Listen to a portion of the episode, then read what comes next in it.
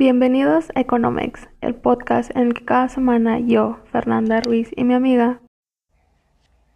Hola, yo soy Karina Dávila y les hablaremos de economía y algo más acompañadas de un café y de invitados especiales. Sean bienvenidos a nuestro primer podcast de Economex, un podcast para los economistas y los no economistas. El tema de hoy es Pemex y su declive del año 2010 a 2020, para entender mejor qué es lo que pasa, la importancia y cómo esto nos afecta en nuestras actividades cotidianas.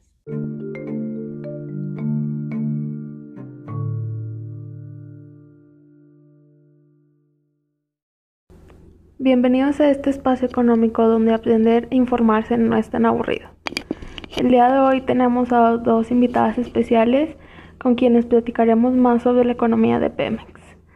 Hola, bienvenidas. Hola, yo soy Diana Ramírez y estoy muy contenta de participar en este podcast del día de hoy. Hola, yo soy Sara Jiménez Martínez, escritora y maestra de la Facultad de Economía Muchas gracias por la invitación al podcast. Bueno, hay que dejar claro que la economía de México va muy ligada al pilar económico que representa Pemex. Pero para las personas que no tienen idea de qué es Pemex, nuestra invitada Saraí se los explicará. Petróleos Mexicanos, por sus siglas Pemex, es una empresa productora, transportista, refinadora y comercializadora de petróleo y gas natural de México fue inaugurada en el año de 1938 y desde entonces ha sido la empresa que ha aportado estos ingresos para infraestructuras, instituciones y programas federales. Y bueno, para entender la relevancia del problema, debemos entender la magnitud que tiene la empresa. Para esto consultamos su anuario estadístico, en el cual nos menciona que Pemex tiene 454 campos de producción, más de 9.000 pozos de explotación, 254 plataformas marinas, seis refinerías, ocho complejos petroquímicos sobre 7.000 kilómetros de gasoductos, más de 4.700 kilómetros de oleoductos y 19 terminales de distribución de gas licuado.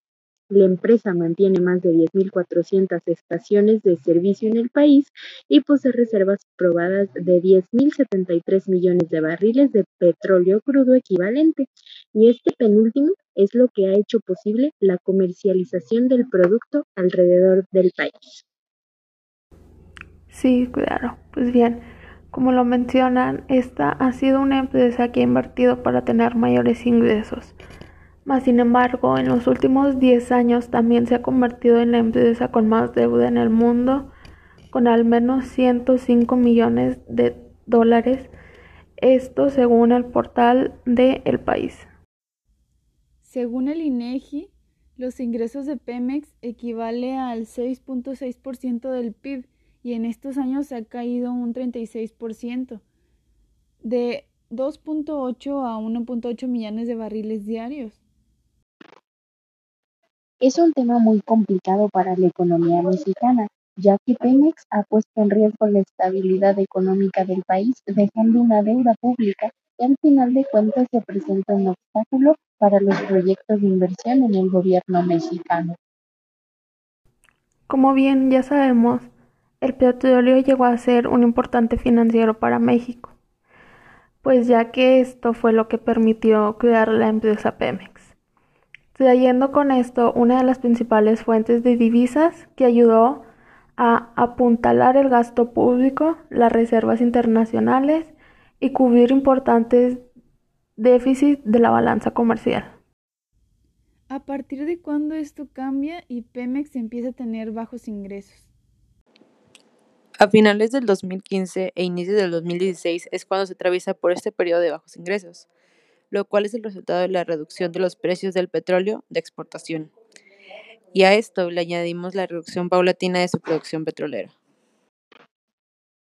Lo que menciona Saray es muy relevante y debemos conocer también como dato notable que la producción de hidrocarburos de Pemex, la cual cayó en mayo 8.8% a tasa anual, cifra con la que logró hilar cuatro años de caídas sostenidas en este segmento y en el quinto mes del año la producción de hidrocarburos ascendió a 2.109 miles de barriles por día, según estadísticas de la petrolera de 2018.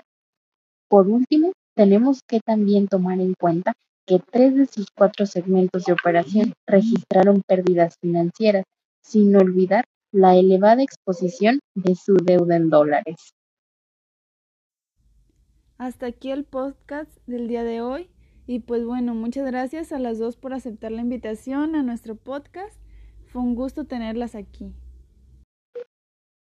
Agradezco mucho la invitación a su podcast y la verdad fue un gusto estar como invitada. Igualmente, muchas gracias a ustedes por haberme invitado y fue todo un gusto platicar con ustedes.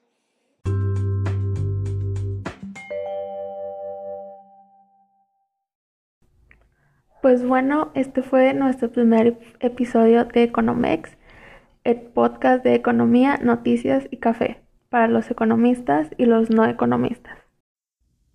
Así es, muchas gracias por escuchar nuestro primer episodio de Economex. Esperamos si les haya gustado y recuerden seguirnos en nuestras redes sociales y recuerden también que cada viernes tendremos un nuevo episodio. Adiós, nos escuchamos la próxima semana.